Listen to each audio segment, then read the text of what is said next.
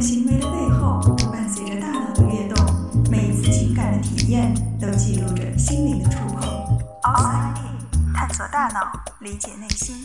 Outside In，欢迎来到 Outside In，我是冰峰。日常生活中，许多的事情都会让我们感受到压力。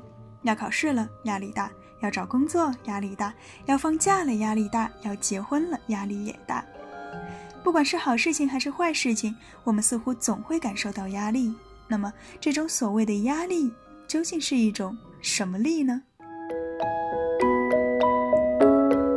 压力 （stress） 这个词最早是出现在工程学中，包括我们学物理的时候，也经常会用到“压力”这个词。它指的是当物体受到挤压的时候的一种反弹力。一九三六年，加拿大科学家 Hans Sely 在做小鼠实验的时候发现，当他给小鼠注射某种特定的化学物质，小鼠就会产生溃疡。我们很容易就会想到，那应该是这种化学物质导致了溃疡。Sely 一开始也是这样想的。可是奇怪的是，那些对照组中的小鼠，它们并没有注射化学物质，而是每天注射的生理盐水，但结果它们同样产生了溃疡。这就说明，关键的关键不在于我们注射了什么，而是每天注射这件事情本身导致了小鼠的溃疡。于是，他就从工程学中借用了“压力”这个词来形容身体对于外部刺激所产生的反馈。很多人会以为啊，只有坏的事情才会产生压力，可事实并非如此。一些我们一直期盼着的事情，当它真的到来的时候，我们也会感受到压力。比如搬进新的房子，比如第一个宝宝的出生，比如进入到一段关系当中。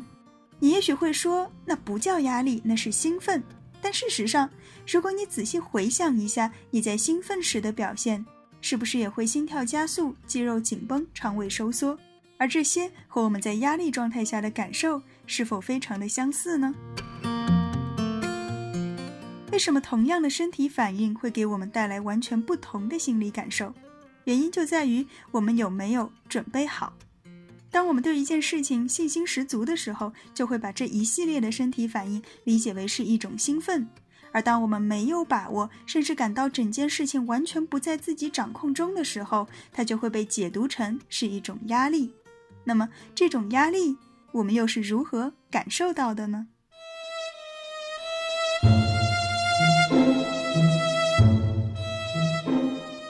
在上一期节目中，我们提到过，在大脑正中间的边缘系统里面，有一个叫做下丘脑的地方。当一件我们不确定的事情发生或者即将发生的时候，在那里就会立即拉响警报，释放出一种叫做促皮质素释放因子，我们通常把它简称为 CRF 的神经激素。而在紧贴着下丘脑下方的脑垂体腺，在接到警报之后，就会开始行动。他们的任务是合成各种激素，并且通过血液将它们传遍全身。随着血液的流淌，这些激素会到达我们的肾脏，促使肾上腺分泌出一种叫做皮质醇的物质。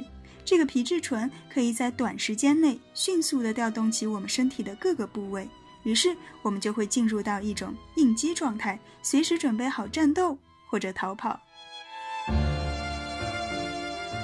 当我们在丛林中看到一条蛇的时候，我们或许还能够选择是战斗还是逃跑。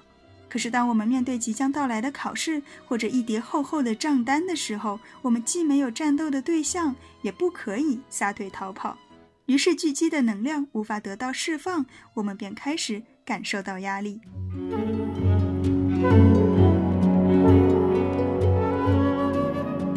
况下，我们的压力会在考试结束的铃声响起，或者账单缴付完成的那一刻得到释放。可是，如果我们有考不完的事，或者数不清的账单，那么我们的身体就会长期处于这样一种应激的状态。它导致的结果就是海马体受损。在之前的节目中，我们提到过，海马体和我们的记忆息息相关，而它还有一个作用，就是与压力有关。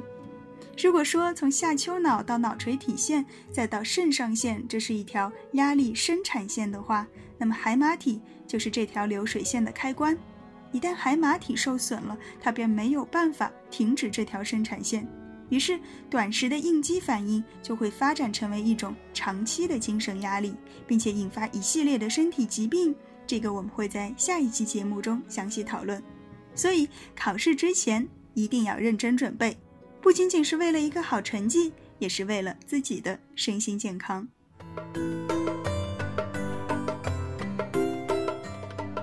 在现实生活中，我们经常会发生这样的事情。同样一件事，有些人感到压力山大，而有些人却摩拳擦掌、跃跃欲试。这是为什么呢？到这里，大家应该已经很明白了。原因不在于事情的本身，而在于我们对于这件事情的态度，以及我们是否做好了充分的准备。是挑战还是灾难，取决于我们对自己的信心；是面对还是逃避，取决于我们当下的情绪状态。有研究显示，那些相信自己是可以改变的人，无论是外形的改变还是人格特质的改变，都会比坚信自己不会改变的人更容易去积极的应对压力。而压力本身，它也并没有好坏之分，它可以让我们睡不好、吃不下，也可以激发出我们的潜能，去迎接新的挑战。而关键的关键就在于你是否准备好了。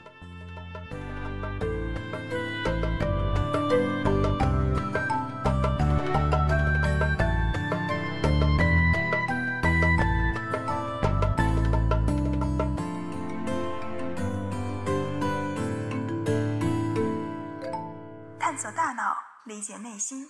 Outside in。